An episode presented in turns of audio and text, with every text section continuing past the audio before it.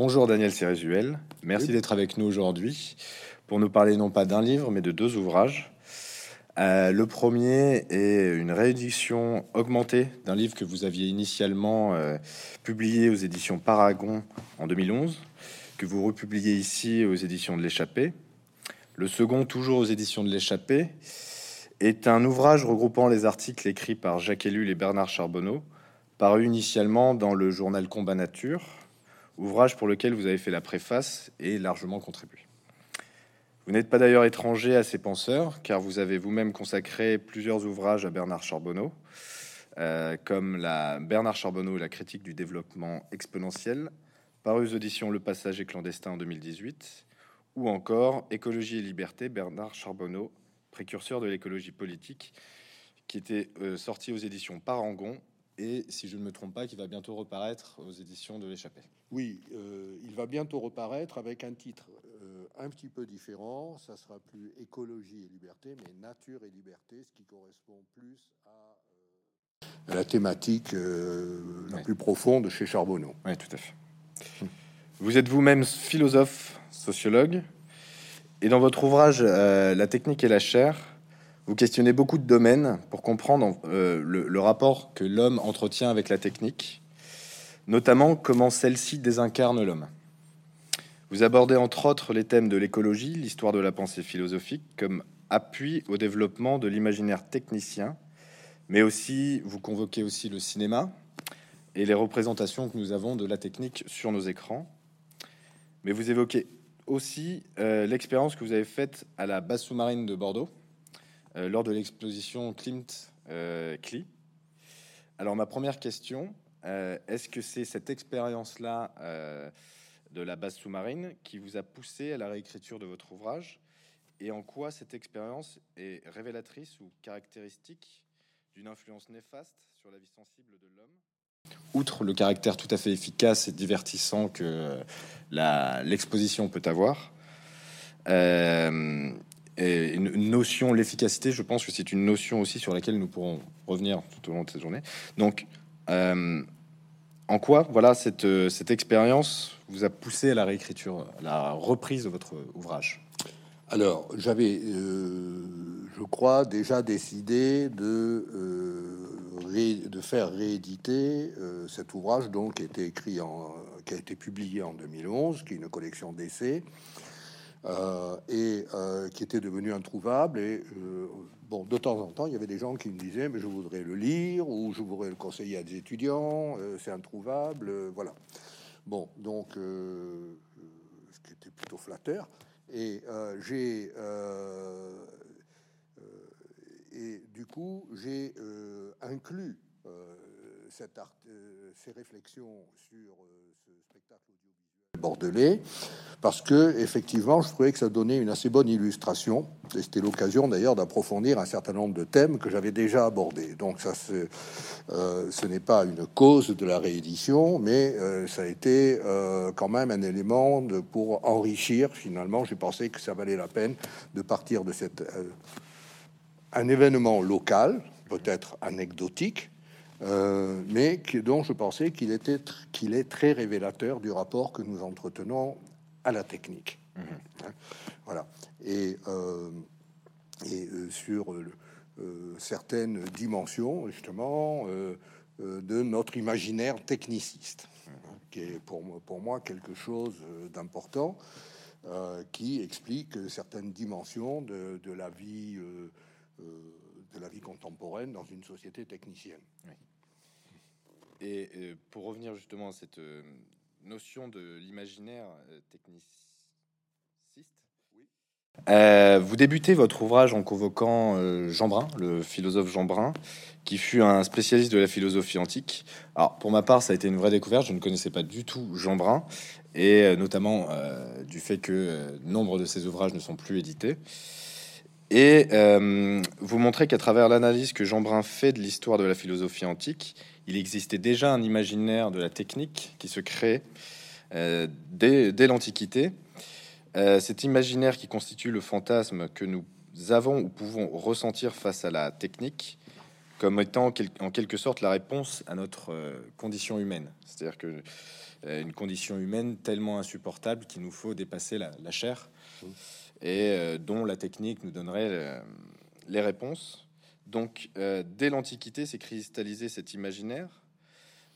comment donc s'arracher, démythifier cet imaginaire qui a été façonné il y a tant d'années et qui continue de se fortifier? Alors, euh, d'abord, en ce qui concerne Jean Brun. Effectivement, c'est un penseur à l'égard de qui j'ai une dette euh, très importante.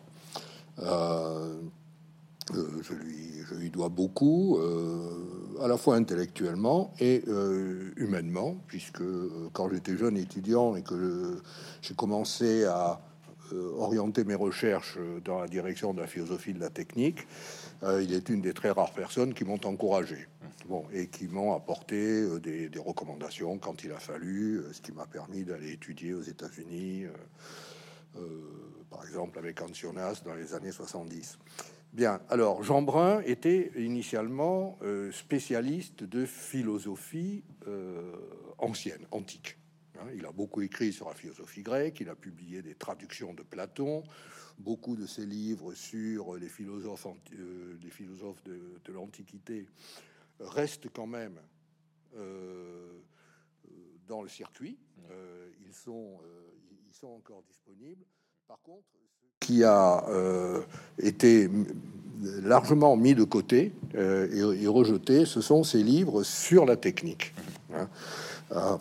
alors, euh, Jean Brun était à la fois spécialiste de l'Antiquité et en même temps c'était un amateur de poésie. Donc il s'est beaucoup penché sur la question du mythe et du fonctionnement des mythes hein, et du rôle de, et, de la capacité euh, de la psyché humaine à mythifier mhm. Hein, euh, et à exprimer ses problèmes, ses angoisses, ses aspirations à travers des mythes, hein, dont il montre que sont, euh, dont il fait la, euh, la, généalogie. Et il montre que effectivement, euh, la, on, trouve dans la culture grecque des manifestations d'un désir de désincarnation, hein, c'est-à-dire de dépassement de, des, des, structures euh, ontologiques, euh, spatio-temporels, euh, qui circonscrivent la finitude humaine. Hein. et il montre comment les, hommes, à travers un certain nombre de, mythes, justement, ont manifesté ce, un désir profond, obsédant parfois, de d'échapper à leurs conditions, pour parler comme Nietzsche, à leur euh, à leurs conditions terrestres. Mhm. Hein. Euh, et là, euh, aujourd'hui, ce, terme de terrestre prend une, activité, une actualité nouvelle dans la, réflexion philosophique. Mhm. Alors, ce que montre Jean Brun, c'est que si on regarde les mythes, alors pas tous, mais beaucoup de mythes de, que nous, qui nous ont été légués par dans l'Antiquité, ou, des, euh, ou, certains aspects des, religions antiques, montrent comment euh, le, euh, les, humains ont pu greffer sur la technique, hein, sur certaines techniques, leur aspiration à dépasser leurs conditions hein, et à échapper à leurs conditions. Là, et il montre aussi que très tôt, la, technique a été vécue comme ayant une forte charge existentielle. Hein.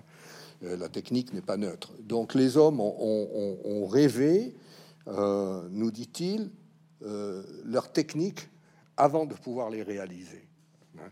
Donc ces, ces, rêves qui ne se sont, ces rêves de l'Antiquité qui ne se sont jamais réalisés à propos de la roue, à propos de l'action à distance, euh, euh, qui nous parle euh, de la vitesse.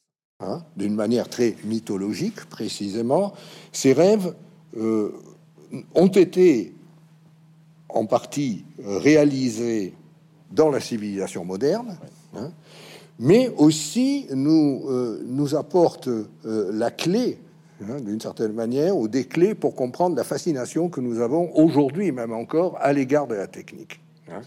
Et il me, il me, semble que Jean Brun parlait d'un onirisme hein, de, de, la technique, il voulait dire que les hommes ont rêvé leur technique avant de les réaliser. Hein, et que les, mythes anciens, euh, alors lui il connaissait bien les mythes de la Grèce ancienne, et donc c'est là-dessus qu'il s'est surtout appuyé, mhm. les mythes anciens euh, nous permettent de, comprendre hein, certains des ressorts de, de notre rapport à nous, mhm. hommes modernes, de notre rapport à la technique. Et, donc, du coup, est-ce possible d'en s'en défaire de, ces, mythes, de ces, ce bagage historique euh, qui, qui a perduré aussi jusqu'à aujourd'hui. Est-ce que alors ce qu'il dit, c'est que euh, euh, d'abord, euh, il essaie, de, en particulier dans son livre Le retour de Dionysos et la machine à le rêve, hein, il montre comment, de manière assez, assez précise, hein, comment beaucoup de nos comportements à l'égard de la technique que nous croyons être modernes, hein, euh, sont dictés précisément par euh, ces, mythes, par cet onirisme euh, technologique, et débouchent sur des, conduites d'acharnement qui expliquent un peu notre difficulté à maîtriser aujourd'hui la technique moderne. Hein. Comme il dit, cela entretient ce qu'il appelle une sorte d'optimisme sous critique, euh, qui nous empêche de prendre au sérieux les problèmes, les avertissements, hein, et euh, qui finalement euh, contribue hein, à l'accélération technicienne et à tout et à une grande partie au maintien, à notre difficulté finalement à apporter des solutions aux problèmes que ce qui en résulte. Voilà. Alors, là, moi, j'aimerais. Euh, ma question la suivante, c'est à trop chercher à, se désincarner, avons-nous perdu notre lien au réel au point de ne pas trouver de sens? À trop, à trop avoir été désincarné par, que ce soit par l'imaginaire, par la technique, avons-nous perdu ce sens-là? Euh, euh, Sommes-nous toujours aussi libres ou sommes grâce à la technique ou avons-nous justement perdu nos libertés euh, alors, euh, là, vous m'amenez vers deux, autres auteurs qui ont joué un rôle important euh, dans, dans mes réflexions sur la technique et qui sont peut-être au point de départ. C'est, il s'agit de, Bernard Charbonneau et Jacques Ellul. Hein. c'est ces deux auteurs ont montré. Alors, d'abord, euh, très rapidement, euh, ils étaient bordelais. Hein, euh, donc, ça mérite d'être rappelé ici, chez Mola. ils étaient bordelais. ils, ils se sont retrouvés au lycée vers. bon, ils sont nés en 1910, Charbonneau et Ellul en, en 1912. Euh, très tôt, ils ont développé une relation d'amitié autour d'une posture critique commune, hein, euh, qui était qu'ils avaient l'impression que euh, l'accélération précisément technicienne, hein, mais aussi le développement des institutions hein, politiques, prenait des dimensions telles que euh, initialement nourri pour oh, euh, faciliter la liberté, mhm. hein, euh, répondant à un désir authentique de liberté, la technique comme l'institution politique, mhm. hein, euh, passé un certain niveau, euh, qui est celui euh, que l'on peut constater, qu'il constatait déjà avant la, dans la période de l'entre-deux-guerres, mhm. hein, finalement se retourne contre ce désir de liberté. Et ce qui les a ce qui les a associés et associés durant toute leur vie d'ailleurs. C'est un exemple assez rare entre deux intellectuels qui se poursuit de l'âge de 20 ans jusqu'à 80 ans passés, hein. et y compris avec une, des collaborations euh, sur, lesquels on pourra revenir tout à l'heure. Euh, donc, ce sont euh, deux, les deux hein, ont réfléchi sur les, le fait que le développement, en particulier de notre système technique, va déboucher sur des contradictions insoutenables hein, et qu'il faudra tôt ou tard euh, changer d'orientation parce que euh, la, euh, finalement la, montée accélérée, la montée en puissance accélérée du pouvoir d'action technique sur le monde entraîne deux choses. D'un côté une désorganisation environnementale. Et d'un autre côté une désorganisation sociale et politique qui euh, appelle un renforcement des instituts, des, des, euh, euh, des structures de l'État, hein, et euh, finalement qui risque de compromettre la possibilité d'une vie libre et d'un rapport équilibré euh, et, satisfaisant avec la nature. Donc leur idée, c'est chez Charbonneau, c'est très net, la, le développement accéléré de, la science, de la technique, de l'industrie, hein, et de l'État, et les deux sont liés. Ça, c'est la thèse de Charbonneau dans son livre, son grand livre sur l'État qu'on vient de rééditer récemment. Hein. la euh, euh, menace à la fois et d'un même mouvement la nature et la liberté de l'homme. Voilà. Et, donc, euh, ayant lu assez jeune les, travaux d'élu Le Charbonneau, que j'ai ensuite euh, pas mal fréquenté l'un et l'autre, mm. hein, euh, et à qui aussi je dois, je dois beaucoup, euh, j'ai, je me, je, me, suis préoccupé effectivement du, de la question du caractère quasiment irrésistible mm. hein, de cette évolution que et, et, et de ses dangers. Ah, et euh, en particulier, une chose qui m'a préoccupé, c'était en quelque sorte la, la difficulté d'en parler. Mhm. Hein. Euh, je vois quand j'étais étudiant en philosophie, en sociologie, euh, dans la fin des années 60 et pendant les années 60, début des années 70, ces questions n'intéressaient personne. Hein. La, le, ce qu'on a appelé ensuite la question écologique, le, ne soulevait qu'une grande indifférence, beaucoup de scepticisme. On était encore dans un contexte d'optimisme technophile euh, euh, et de d'euphorie hein, de la croissance économique. La, et, donc, euh, ces, questions, on n'arrivait pas à les poser, et je pense, et je voyais bien que justement cette cécité, cette surdité à ces problèmes, euh, contribuer aussi au caractère, au caractère apparemment irrésistible hein, du processus de technicisation hein, du monde et de l'existence.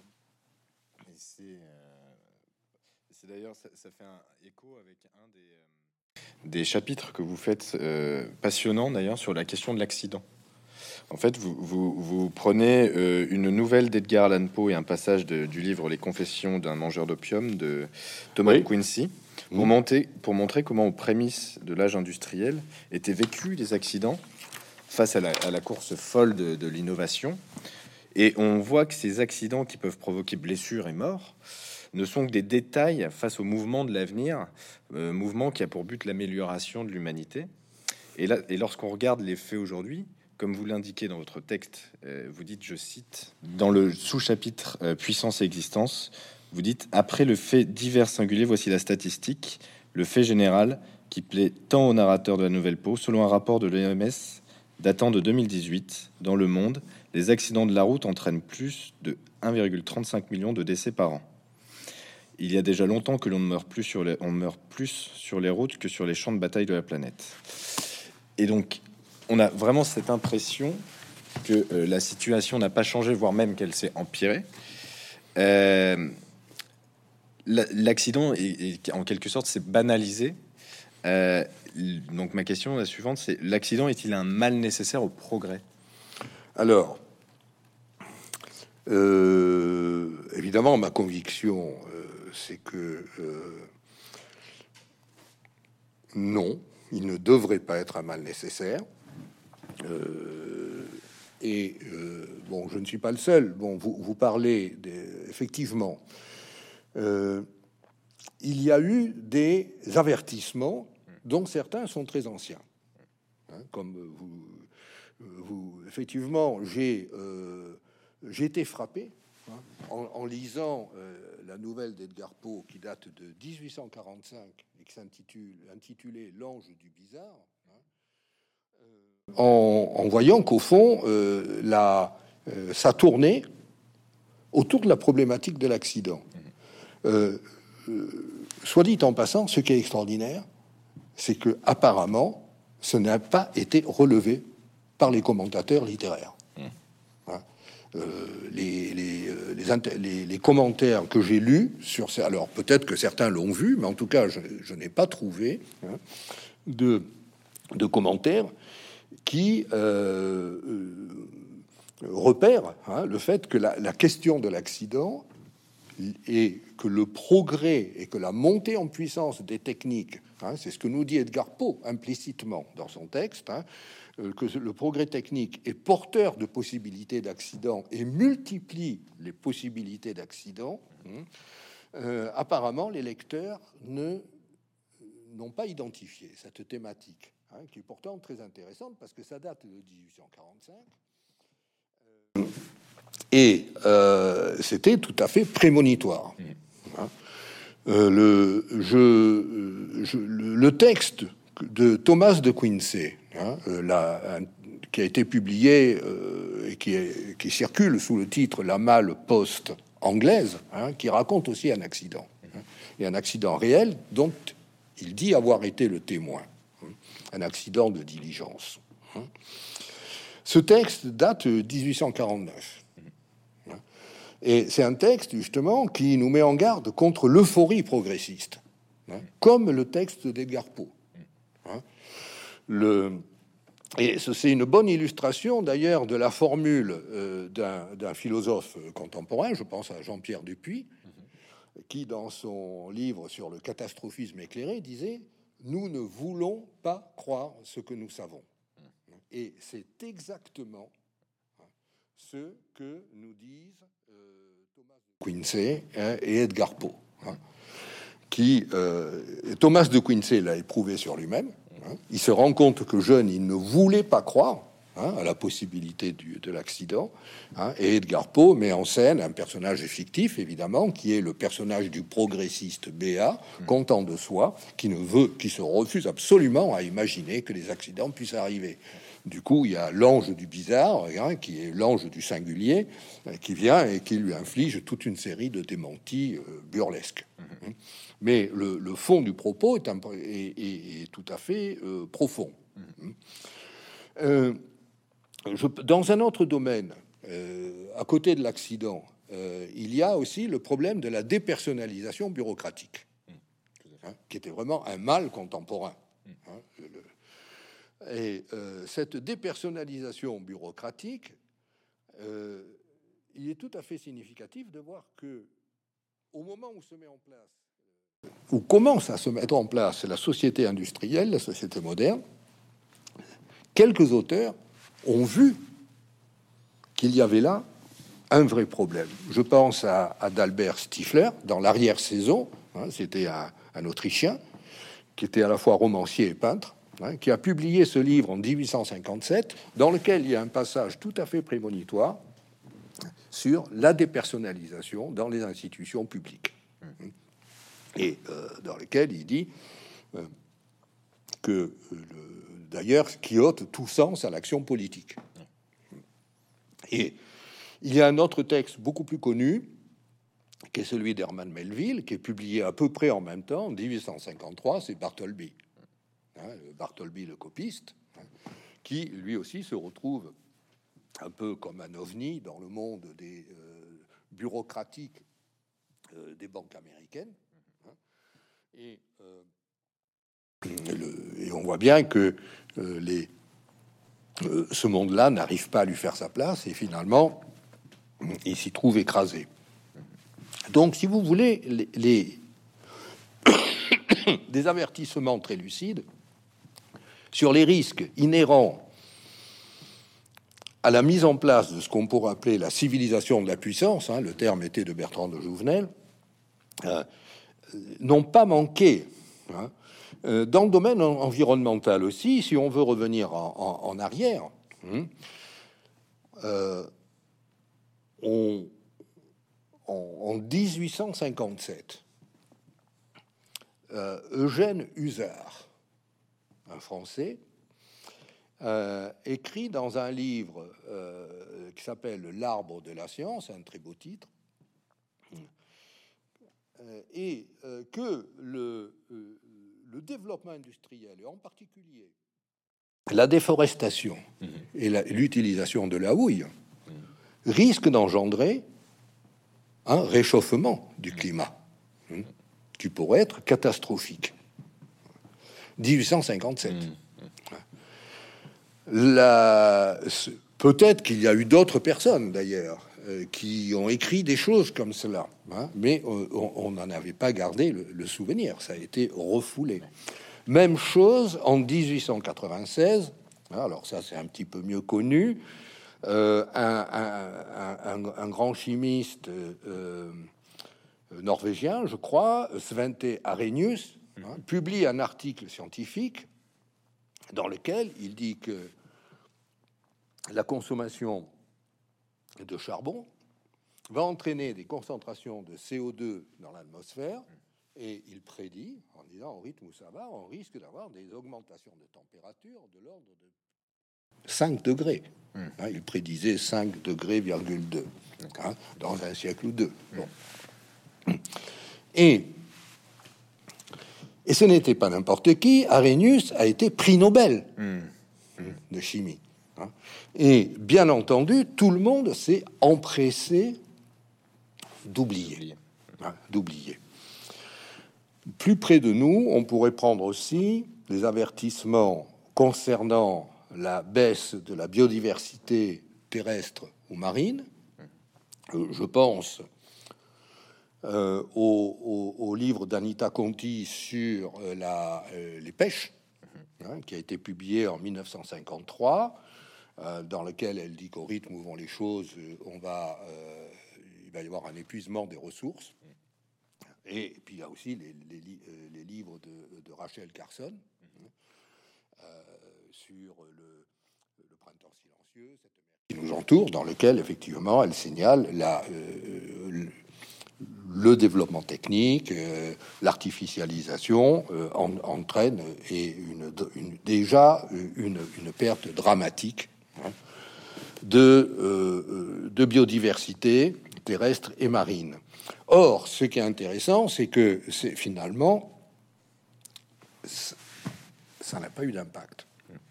Ça n'a pas eu d'impact, c'est-à-dire que ça a été lu, et puis, on s'est empressé d'oublier. C'est-à-dire que, comme disait Jean-Pierre Dupuis, on n'a pas cru ce que l'on savait. Mhm.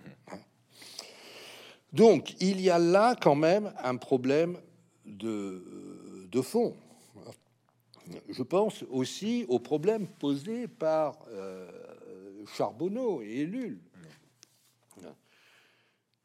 sur le fait que la technique, mhm. la technique moderne, hein, qu'il ne faut pas mélanger avec le fonctionnement de la technique dans des sociétés euh, non industrielles ou non techniciennes. Mais euh, dans, dans, nos sociétés, la technique n'a pas de limite intrinsèque. Mmh. Et elle peut potentiellement s'appliquer à tout, mmh.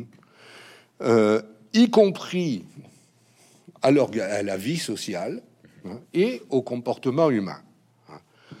Euh, et, donc, du coup, j'ai consacré tout un chapitre euh, sur la question de l'organisation, qui est justement la question de la technicisation de la vie sociale et des relations humaines. Hein.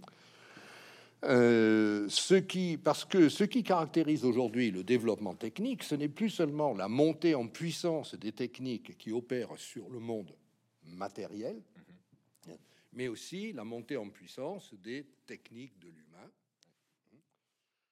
euh, qu'il s'agisse des propagandes, du management, euh, des techniques d'aménagement, d'urbanisme, etc., hein, où on, reconditionne et on réorganise euh, les, les, pratiques hum, individuelles et collectives.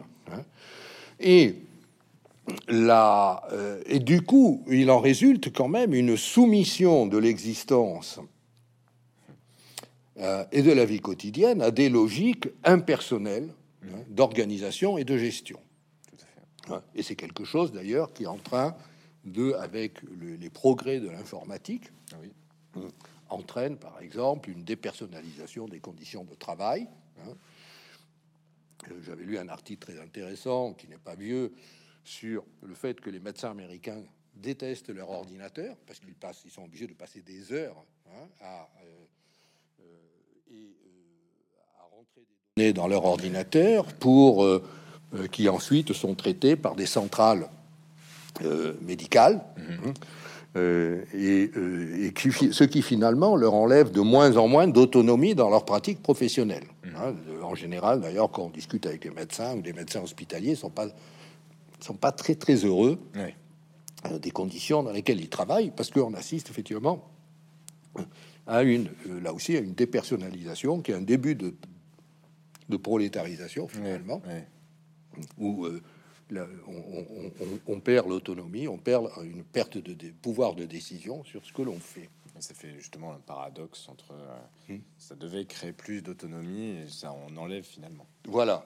Et, euh, le, problème, c'est que face aux problèmes, aux, difficultés de désorganisation environnementale et sociale qui résultent hein, de l'accélération technicienne, euh, et euh, évidemment, le développement de ces techniques de management, d'organisation, euh, ne, peut que s'accélérer. Mhm. Hein, c'est la réponse, c'est la réponse technique au problème posé par la technique.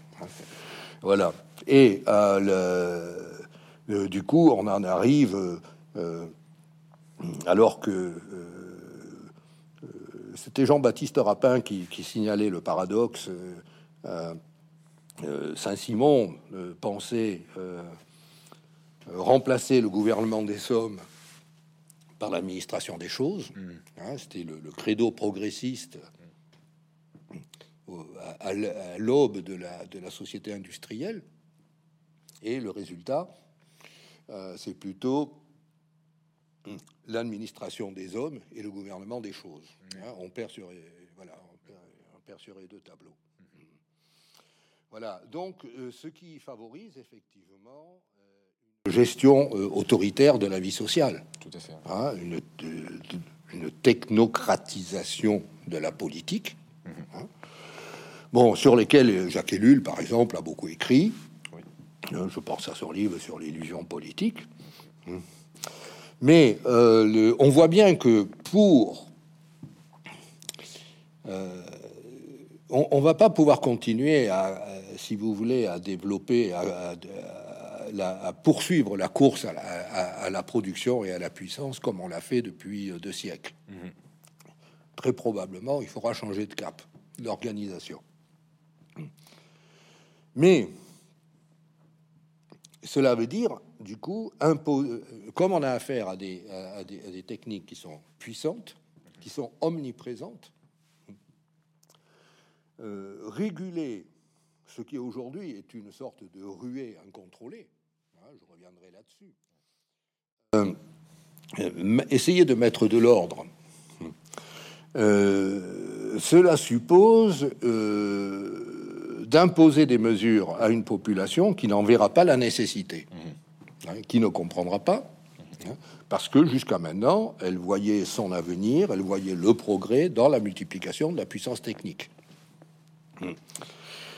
Et justement, euh, on peut dire que l'ensemble de nos contemporains, tout au moins dans nos, sociétés ici, envisage son avenir à travers le prisme hein, de la mythologie progressiste et de l'imaginaire techniciste. Et donc, changer de cap sera très difficile sans mesures très autoritaires. Mmh. Hein. Et euh, et là, on tombe sur le, paradoxe hein, que soulignait Charbonneau dès les années 30, et qui n'a pas été compris, hein, d'une civilisation qui a cru voir la clé de la liberté dans la conquête de la puissance technique, hein, et qui devrait finalement renoncer à sa liberté pour survivre aux conséquences de l'acquisition de cette puissance. Voilà. Euh, pour euh, vous dire à quel point les choses vont vite, euh, j'avais euh, pris quelques notes sur les statistiques de l'Office mondial de la propriété intellectuelle. C'est l'office qui s'occupe des brevets. D'accord. Hein en 2018, il y a trois ans, les innovateurs du monde entier ont déposé 3,3 millions de demandes de brevets. Hum. L'activité mondiale de demande de dépôt de marques s'est élevée à 14 millions 3. Alors, aujourd'hui, on vit dans une situation qui, évidemment, aurait été inconcevable pour les hommes des Lumières, par exemple, hein, à qui on doit beaucoup. Hein. Mais pour eux, l'ennemi, c'était l'immobilisme, c'était la tradition, c'était l'inertie, hein. et euh, l'inertie obscurantiste, mhm. qui faisait obstacle à l'épanouissement humain. Hmm. Aujourd'hui, tout se passe comme si on n'avait plus à vouloir mhm. le changement, hmm, l'abandon des formes anciennes, ça se passe tout seul. Et ça se passe même, euh, on, est pris dans un mouvement qui a une sorte d'impétuosité irrésistible. Mhm.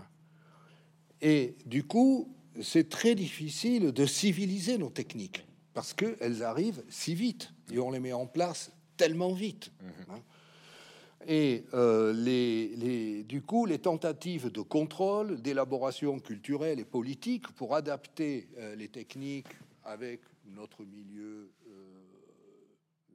le milieu naturel et avec les, équilibres hein, dont nous dépendons, adapter les techniques aussi avec les aux, conditions, aux structures sociales, hein, au contexte de, social. Euh, c'est très difficile. Hein. Mhm. Et du coup, euh, on a affaire à un processus qui, qui semble quasiment auto-entretenu. Et lui, il parlait d'autonomie de la technique. Hein. Hein, effectivement, on a affaire, euh, Charbonneau dit, c'est comme un glissement de terrain. Ça démarre lentement au XVIIIe siècle, et puis ça s'accélère, et puis ça fait masse.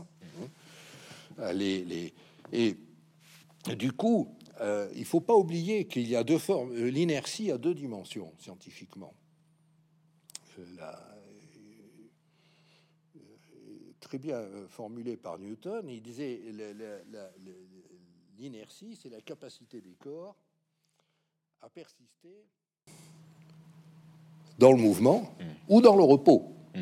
Hein c'est le, c'est-à-dire à résister au changement. Mm. Hein Or, nous, nous sommes dans une situation où le mouvement est devenu naturel. Hein. il s'accélère de lui-même. Il n'y a qu'à voir les statistiques que je vous ai données. Voyez? Et euh, alors, évidemment, dans cette accélération, on peut, pour essayer de la maîtriser, est-ce que c'est possible? C'est très difficile. Pour le moment, on n'y est pas. la...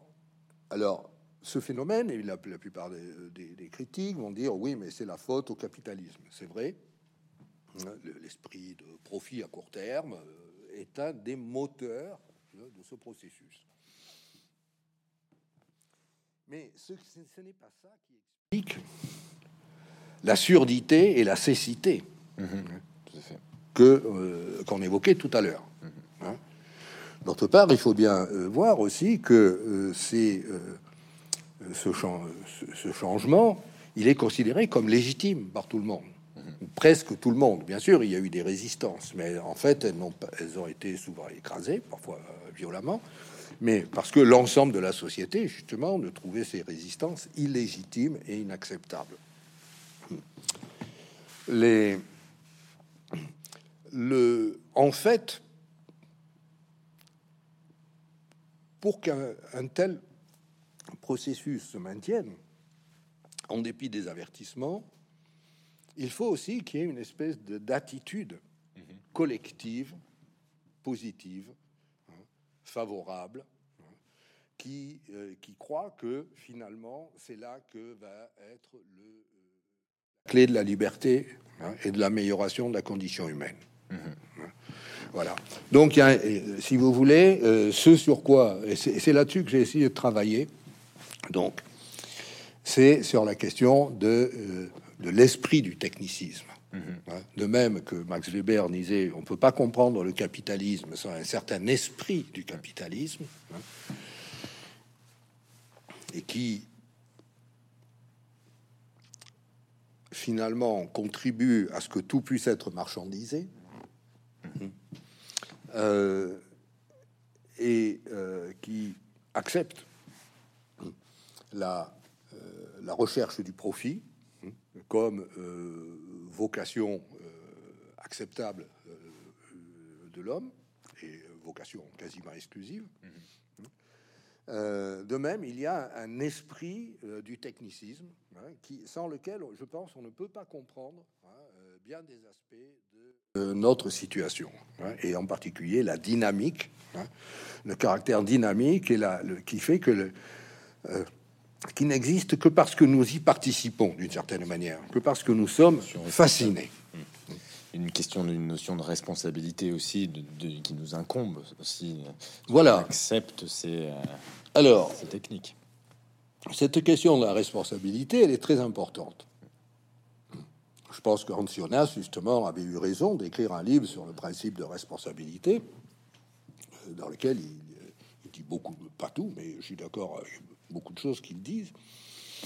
Et euh, mais il, ça, ce principe n'est pas aisé à mettre en place. Parce que on est dans une euh, contradiction par rapport à la question du temps. Pour corriger les déséquilibres et les effets désorganisateurs de ce qu'on pourrait appeler le déferlement technologique, cette avalanche de procédés de plus en plus puissants et qui se produit quand même à, une vitesse extraordinaire. Il y a qu'à voir le, processus massif d'informatisation. Euh, quand j'avais 20 ans, il y avait pratique, enfin les ordinateurs n'existaient pas, sauf quelques euh, quelques, machines expérimentales euh, dans des labos américains. Mm. Mais c'était c'était pas une réalité. Mais pour maîtriser nos techniques, pour les civiliser, euh, il faut du temps.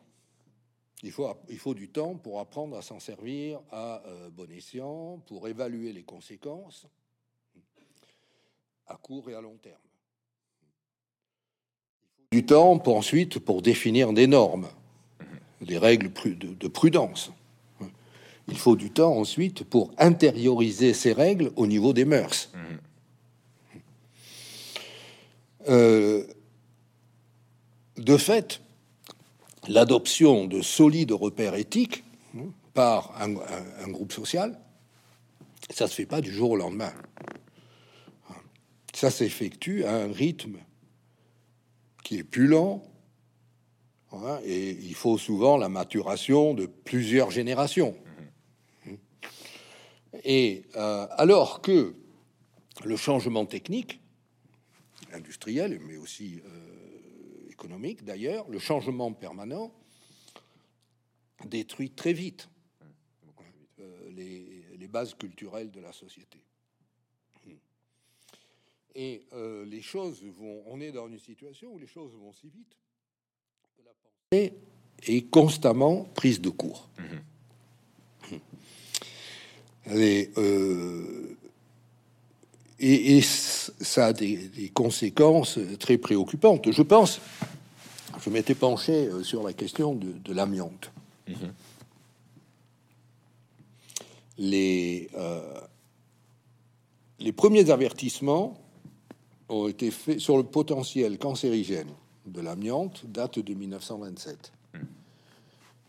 Il a fallu attendre deux générations c'est un médecin français, justement, qui en avait parlé.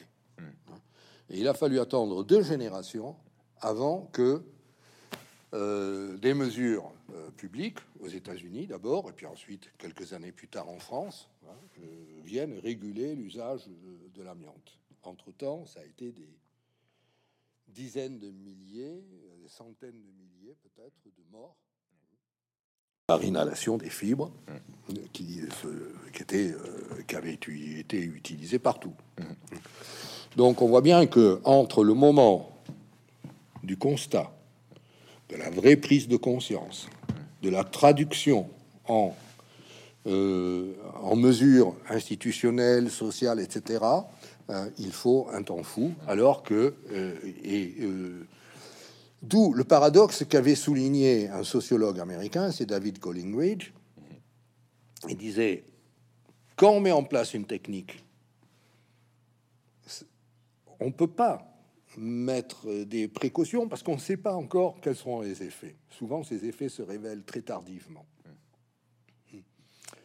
Et quand on a pris conscience des effets, parfois avec une ou deux générations de retard, qu'on les connaît, comme la technique est partout, c'est trop tard il y a, euh, il, y a une, euh, inertie hein, dans les dispositifs. Euh, les, il y a des intérêts qui se mhm. sont constitués. Il y a des gens qui, qui considèrent que c'est leur gagne-pain. Mhm. et donc, c'est, ça devient extrêmement difficile de faire marche arrière ou de, ou, de mettre des garde-fous. Hein. Il y a qu'à voir actuellement les résistances, par exemple, au sujet de l'usage du charbon. Euh, voilà, pour revenir à, un problème qui a été souligné, qui a été signalé il y a, 170 ans. Ouais, J'avais observé la même chose au sujet du PCB. Mm. Mm. Euh, les, euh, qui, est, qui, est, quand même très toxique, cancérigène. Et le... c'est à peu près le même temps qu'il a fallu, deux générations. Donc, le progrès technique, il avance à la vitesse d'une fusée, et la conscience humaine, et surtout la conscience euh, humaine qui se traduit dans des pratiques sociales, mm. elle avance à pied, malheureusement.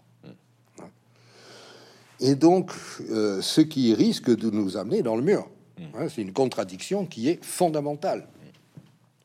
Or, pour le moment, tout le monde est encore disposé, pour l'essentiel, à maintenir le pied sur l'accélérateur.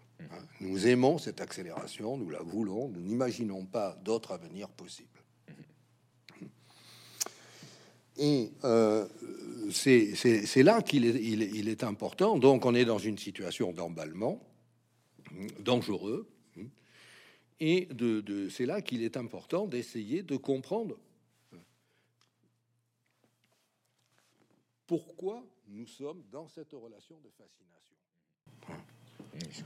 Et, de, et justement de, tenir compte de ce potentiel euh, euh, existentiel de la technique, hein, de ce dont on parlait au tout début, le potentiel mythogène hein, de la technique qui nous aveugle, hein, qui contribue euh, à, à nous aveugler. Et euh, pour, pour citer Gunther Anders, euh, la, la technique a-t-il rendu l'homme obsolète? Euh, oui, l'imaginaire, alors, de fait, non. Mais nous, nous rêvons tout le temps euh, de dépassement de l'homme. La- on, on- on le voit bien dans euh, le, pas- euh, le, le rapport, au- la technique rêver d'une désincarnation, de nous libérer des contraintes du corps, des servitudes liées au corps. Euh, on retrouve ça dans, beaucoup et de beaucoup de techniques et en particulier certains projets de progrès de la biologie, de l'informatique, hein, euh, nous, promettent une pensée euh, euh, libérée de l'individualité organique, par exemple, hein. ou même euh, on le voit aussi par exemple dans le sport contemporain. Oui. hein. Euh, le sport contemporain qui est euh, qui est à la fois, euh, qui est parfaitement ambivalent, hein, qui est à la fois basé sur une adoration du corps et en même temps une haine du corps, euh, parce que on, ce qu'on cherche, c'est pousser le corps dans ses retranchements, dé- le, le- et finalement le dépasser. Il y a une espèce d'acharnement finalement à repousser toutes les limites qui nous sont données par notre condition organique, hein, naturelle, si j'ose dire bien que le mot ne soit trop à la mode. Donc, là, euh, et on cherche euh, à instrumentaliser le corps, à le surspécialiser, hein, avec l'obsession de la performance, le surentraînement, la surspécialisation, qui fait que on traite le corps aujourd'hui, et c'est, on en donne le spectacle, et les gens restent collés devant leur écran pour voir ça, hein, comme on traite le corps comme une machine qui n'en fera jamais assez. hein. Et j'en donne comme exemple, à mon avis, qui est un des plus criants, ce n'est pas le seul, on pourrait en donner beaucoup, c'est la course cycliste, hein, où vraiment le, le corps humain est traité comme un moteur, dont on cherche à accélérer les performances. Euh, il s'agit de forcer le corps, hein, et donc on n'est plus le, le- le sport contemporain n'a plus rien à voir avec le vieil idéal euh, des, des humanistes anciens, euh, mens sana incorpore sano, hein. Euh, un corps sain, un, un esprit sain dans un corps sain. Ce qu'on veut, c'est un corps performant, même si l'esprit est malade. Hein, et on voit bien à quel point, d'ailleurs, le, le sport moderne est destructeur de l'é- de l'équilibre psychique de beaucoup de gens, en particulier dès qu'on arrive dans le pré-professionnel. Oui. Le, la, euh, le sport moderne repose aujourd'hui sur une machinisation du vivant, l'arracher à son caractère trop biologique, hein, et la recherche acharnée de procédés euh, pour nous débarrasser finalement de ce qui est nature en nous. Hein. Et ça, euh, euh, Anders avait, avait une formule assez, assez intéressante. Finalement, le comportement que nous avons à l'égard de la technique traduit une sorte de honte prométhéenne. Hein. C'est-à-dire que euh, grâce au feu que et à la technique hein, que nous a donné Prométhée, on fait des machines merveilleuses, extrêmement puissantes, etc. Et finalement, notre corps reste ce qu'il est. Mm. On est toujours de l'accouplement mm, euh, de, de- de deux individus. hein, et l'accouchement n'est pas une partie de plaisir. Bon, et il y a une espèce de honte devant ça, alors que euh, on peut on peut produire des machines à la chaîne, hein, des objets techniques parfaits, parfaits, dès qu'ils sortent de la euh, de la chaîne productive. Oui. hein. Euh, les- et, et du coup, euh, nous, nous souffrons d'une sorte, c'est ce que disait Anders, d'une sorte de complexe d'infériorité à l'égard de nos d'un idéal technique hein, qui aggrave notre capacité critique hein, à euh, enregistrer les problèmes et à essayer de chercher des limites ou des critères d'utilisation raisonnables. Hein. La, la- et la question du corps est fondamentale. Et euh, la, le, le- le- euh, la- il, y a dans l'aventure technicienne moderne hein, une volonté de désincarnation, hein, de surmonter le corps, de, de se débarrasser de ce résidu encombrant qu'est la chair humaine. Hein, la chair qui sent, la chair qui vit, la chair qui s'émeut, qui souffre, qui meurt. Alors, pour terminer, même si on aurait encore vraiment beaucoup, beaucoup de choses à dire sur ces, ces deux ouvrages passionnants, euh, pour rebondir sur ce que vous dites, euh, pour essayer de- d'en trouver un peu plus de liberté, faudrait-il donc changer notre rapport à la nature que ce soit la nature- Euh, Penser, dominer, est-ce qu'on en a fait vraiment un objet? Et la nature, ce que vous disiez, euh, la nature qu'on a en nos corps, euh, qu'on- dont on a honte, faut-il donc du coup changer ce, ce rapport-là à la nature? Oui, euh, je pense que il faut euh, consentir des compromis. Euh, et je pense que là, on arrive sur les questions qui sont abordées dans le second livre dont, Oui. on, dont- dont on devait parler euh, cet après-midi, hein, à savoir le- la nature du combat. hein. Euh, je pense que c'est un livre très intéressant parce que il, au fond, il, il résume hein, pour de manière assez pédagogique, me semble-t-il, les principales orientations proposées par Élu et Charbonneau pour sortir des impasses dans lesquelles nous sommes. Euh, et euh, l'intérêt de ce livre, c'est qu'ils ils essaient de tenir ensemble les deux bouts. À savoir, d'un côté, la liberté, qui peut nous amener à résister à certaines évolutions naturelles. hein. Après tout, on lutte contre la maladie, et la maladie, il n'y a rien de plus naturel. Oui. Hein. Et c'est la grandeur de l'homme que de pouvoir euh, le faire, et de vouloir le faire. Et en même temps, euh, ils, ils nous disent on ne peut pas continuer simplement dans une relation de, de- de- de- de domination, de montée en puissance indéfinie. hein. Il faut consentir des compromis. Euh, faute de quoi, hein, nous serons privés à la fois de nature et de liberté. Alors c'est un livre que je trouve très émouvant parce qu'Élu et Charbonneau, d'une certaine manière, l'ont écrit ensemble. Euh, et ils ont commencé l'un et l'autre leur carrière en écrivant ensemble un petit livre hein, euh, qui, est, euh, qui a été republié aux éditions du Seuil il y a, il y a quelques années sous le titre Nous sommes des révolutionnaires malgré nous. Et ils avaient rédigé euh, en 35 ou 36 un manifeste, 1935 ou 1936, un, manifeste qu'ils ont fait circuler dans les réseaux personnalistes qui d'ailleurs ne s'y sont pas intéressés, dans lequel euh, ils, euh, justement, ils, insistaient sur le caractère dépersonnalisant de la civilisation industrielle et technicienne, et à, euh, euh, à s'engager dans une autre orientation. Hein, euh, moins de richesse, une cité ascétique pour que l'homme vive, écrivait-il, hein, en conclusion. Bon, c'est une, idée qui a été prise beaucoup plus tard par le mouvement des décroissants. Hein. Bon, et ensuite, après 35, Charbonneau et Ellul n'ont plus écrit ensemble.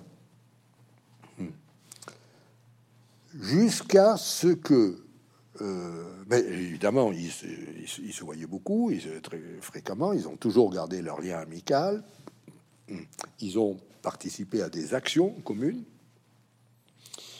Et euh, en, je crois que c'est en 83, me semble-t-il, que euh, Alain de Svart, qui dirigeait la, re- la revue environnementaliste Combat Nature, leur a demandé s'ils voulaient pas, s'ils voulaient bien, euh, choisir. Alors, le combat nature sortait tous les deux mois.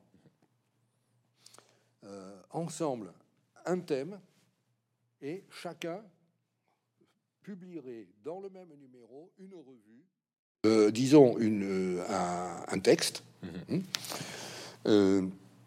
Hein, sur ce thème, chacun à sa manière. Et alors évidemment, euh, c'est très intéressant parce que d'abord, ce qu'on peut voir, c'est la fidélité qu'ils ont aux orientations euh, qu'ils avaient lorsqu'ils euh, étaient tout jeunes, quand ils avaient 20, 25 ans. On retrouve un certain nombre d'idées qu'évidemment ils, ils, ont eu le temps ensuite, pendant les 50 années suivantes, d'approfondir et de préciser. Fidélité et convergence, hein, encore. Hein.